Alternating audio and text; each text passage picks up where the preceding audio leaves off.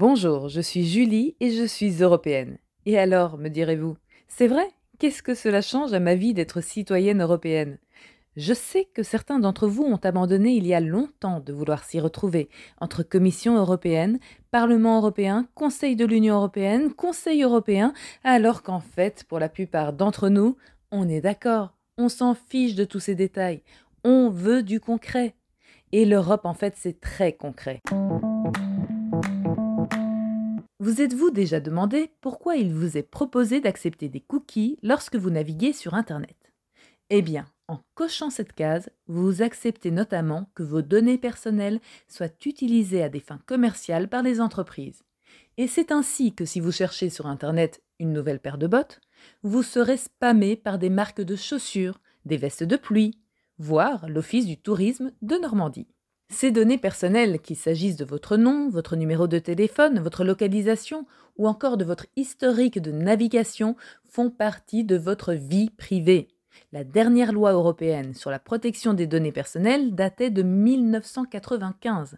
Alors autant vous dire que tout ce qui est Internet et applications n'était pas pris en compte et que votre vie privée n'était pas si privée.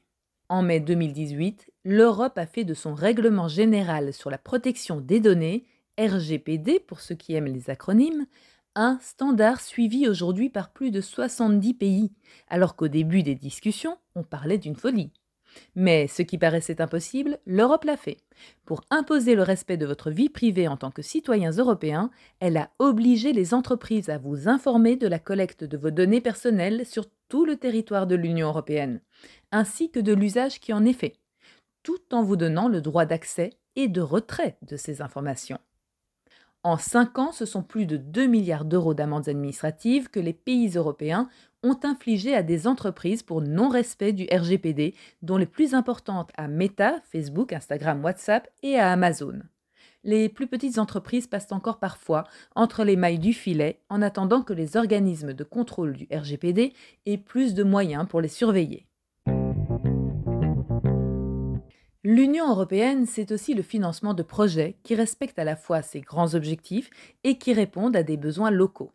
Alors, je tourne la roulette des projets rendus possibles grâce à de l'argent européen. Et hop, direction le département du Cher, plus précisément à plein pied Givaudan, où s'est implantée la première unité de méthanisation du département à proposer une injection directe sur le réseau de gaz local. Chaque jour, près de 30 tonnes de déchets organiques permettent ainsi d'alimenter environ 2000 foyers en chauffage dans l'agglomération de Bourges.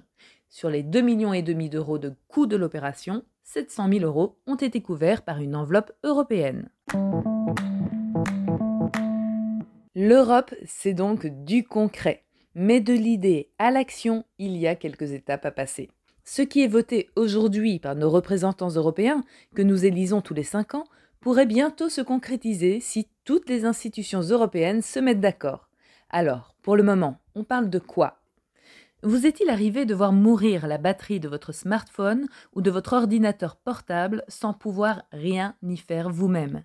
Eh bien, nos représentants européens veulent rendre tous les types de batteries vendues en Europe plus durables, plus résistantes, plus performantes, mais aussi plus faciles à retirer et à remplacer soi-même. Un grand pas vers l'instauration d'une économie circulaire dans l'industrie électronique. Voilà, j'espère que votre batterie aura tenu le temps de cet épisode. Si vous avez aimé l'écouter, je vous invite à laisser un avis sur la plateforme d'écoute que vous utilisez et surtout pensez à le partager à ceux qui pourraient intéresser. Je vous remercie de m'avoir écouté jusqu'au bout et je vous donne rendez-vous la semaine prochaine pour parler d'Europe concrètement.